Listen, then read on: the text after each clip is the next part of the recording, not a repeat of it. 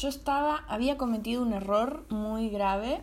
Me había escapado a Mar del Plata con un grupo de varones y yo pensaba que eso era buena idea eh, porque quería estar cerca del mar y siempre me parecía que estar cerca del mar en un momento que no es temporada, como que uno puede soportar cualquier cosa si, si ese es el lugar al que vas a llegar. Entonces dije que sí a todo, me parecía como, ¿qué, qué podía ser tan terrible si total iba a llegar iba a estar el mar? Era como... Y bueno, y no, apenas me subí al auto, me di cuenta enseguida de que era una pésima idea, de que no tenía nada en común con esas personas, de que no, no iba a saber dónde meterme en los, no sé, cinco días que durara la excursión, de que tal vez era un poquito tirado de los pelos haber aceptado solo por querer ir a ver el mar, como que era un poquito exigente en la que me había metido. Y bueno, estuve como un poco en, ese clima, como tratando de, ver qué hacía. Y, y, en un momento, en una noche, aparece esta chica eh, y que fue como, apenas apareció, era como un talismán, así como, yo no lo podía creer, como ver una chica, como estaba como, wow, hay una chica en el grupo. Era como, wow, que como que era una criatura mitológica, o sea, me había olvidado lo que era una chica y cuando apareció era como me le pegué enseguida así como de, ay, listo, no, es como quiero que seas mi mejor amiga, me empecé como a como a encariñar muy rápido y fuimos a comprar hielo juntas y en esa caminata de hielo yo entendí que tenía que escapar de ese grupo de, de hombres, que no era mi lugar, que nada que ver porque entraba en contacto con, con ella y entendía que estaba muy necesitada de otro mundo. Y se me hizo muy evidente cuando ella apareció. Y fuimos a comprar hielo y nada, y se empezó a establecer como una vida paralela, así como, como empezamos a hablar otro idioma, a tener otro humor, como había, era como, como un mundo paralelo. Y yo, y bueno, y nos hicimos amigas y, y esa noche me acuerdo que había una chica que, que yo como de, desde muy chica sabía que ella gustaba de mí. Y apareció esta chica y ella tenía una manera de, era como las personas que te quieren y, y te maltratan. Y esa es como la manera de comunicarse. Por un lado estaba esta chica que era como el talismán del idioma en paralelo, mundo paralelo, vida paralela mundo inventado increíble, y de repente se superpone con la aparición de esta otra chica que era eh, te quiero, te quiero y te maltrato, y era un poco como un estilo muy patotero, muy como todo era explícito, como alguien como que ahora voy a explicitar todo, todo el tiempo, cinismo, ironía, sarcasmo, como un montón de herramientas así medio pasivas agresivas eh, que no son mucho mi estilo, la verdad. Eh, pero en ella había algo mucho más claro que era, bueno, me desea, o sea, eso lo sé, porque tengo mi adolescencia de, de testimonio, y a la vez es una patotera, o sea que va a ser más fácil. Yo pensaba como con una persona como agresiva, es como alguien que me va a llevar puesta, y bueno, y está bien. Mientras que con la otra era, me, me gustaba un montón y era mucho más indescifrable todo. Y con esta chica de te quiero y te maltrato era como que te choque un auto, como bueno, eso. Y bueno, y, entonces yo cedí a la, la, patotera y dije, bueno, esta es mi iniciación, me sacrifico en esta escena y después, eh, después del sacrificio, vuelvo con toda la experiencia que me va a haber dado el sacrificio a la que realmente conquistó mi corazón y ya voy sacrificada, como ya iniciada, como todo con un, con un bagaje, ¿no es cierto? y, y bueno, y cuando me estoy despidiendo de la que me gusta mucho, eh, me dice, ¿te vas? Eh, Sí, le digo que ella me, invitó a su casa o algo así.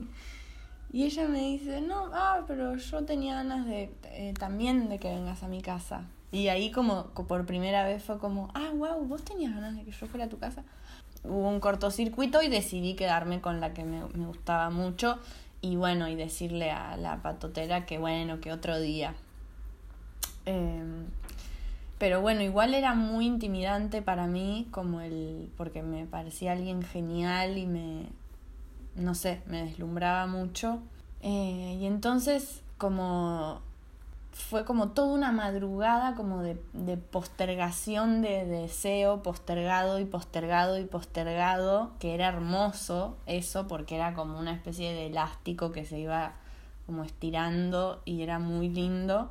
Nos iban echando de los lugares porque había como unos guardias que nos miraban por unas cámaras y nos venían a decir no se puede estar acá, acá no se puede, no se puede, y nos, nos veían besarnos en la cámara y venían a cada lugar que veían por la cámara a decir que no podíamos estar. Entonces dijimos, bueno, ¿cuál es el lugar donde no hay cámaras?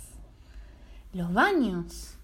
Fuimos a los baños, no había cámaras, pero era obvio que estábamos ahí. Así que nos vinieron a echar de nuevo. Bueno, y así recorrimos todo un lugar gigante. Y en un momento, bueno, amaneció y era como, bueno, eh, amaneció. vimos el amanecer, no sé qué, y bueno, nos despedimos. Chao, chao. Bueno, eh, hagamos algo, dale, sí, chao. y yo estaba muy como, wow, ¿qué, qué, como, cómo se, cómo se profundiza esto? ¿Qué, o sea, qué hay que hacer? ¿Cómo se sigue? Em, y y ese día, o sea, no dormí nada creo porque me quedé como medio poseída de qué, qué, y ahora qué hago, qué hay que hacer. Eh, y ese día vino la patotera a mi casa a chocarme con su auto. Y bueno, apenas entró a, a, mi, a mi cuarto, eh, me dijo, ¿qué te pasa? No te voy a coger, ¿eh?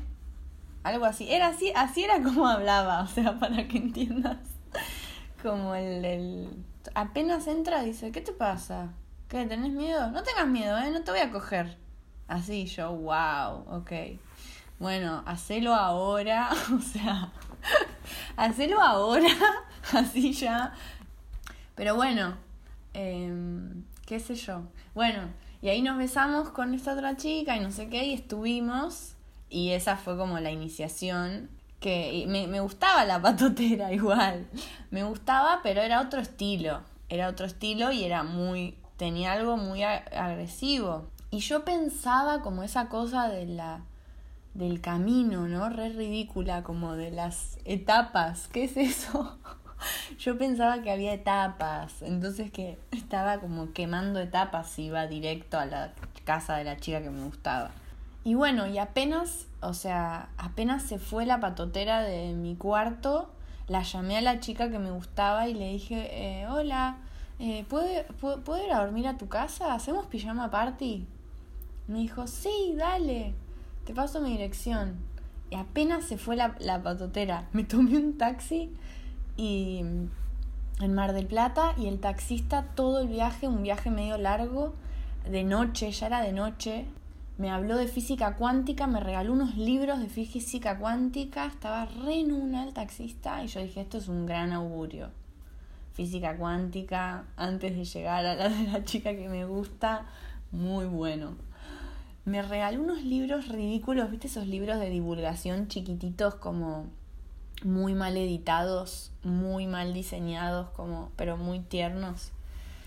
Y yo llegué a la casa de esta chica con, con mi, mi incipiente orgullo de iniciada de hace media hora atrás, o sea, era como un nivel. Claro, y ahora en dos horas iba a coger con dos chicas por primera vez, o sea, iba a coger con una chica por primera vez dos veces en, en un marco de una hora y media. y... Bueno, y pasé una noche en la casa de esta chica. Eh, fue hermoso y fue un poco eso, el tsunami de la iniciación. Al día siguiente me, me fui re temprano a, a tomarme el micro y me olvidé el cepillo de dientes en su casa, tranca. era un cepillo de dientes que era un crayón de crayola que, que brillaba con una luz y la luz brillaba el tiempo que se supone que tardas en lavarte los dientes. Y, y me tomé ese bondi como muy temprano y no entendía nada de lo que había vivido en tres días en Mar del Plata. O sea, era como un, un delirio, como... Pero me sentía muy bendecida, como me parecía que la dramaturgia de la iniciación había sido, como estaba muy feliz de, de mi propia historia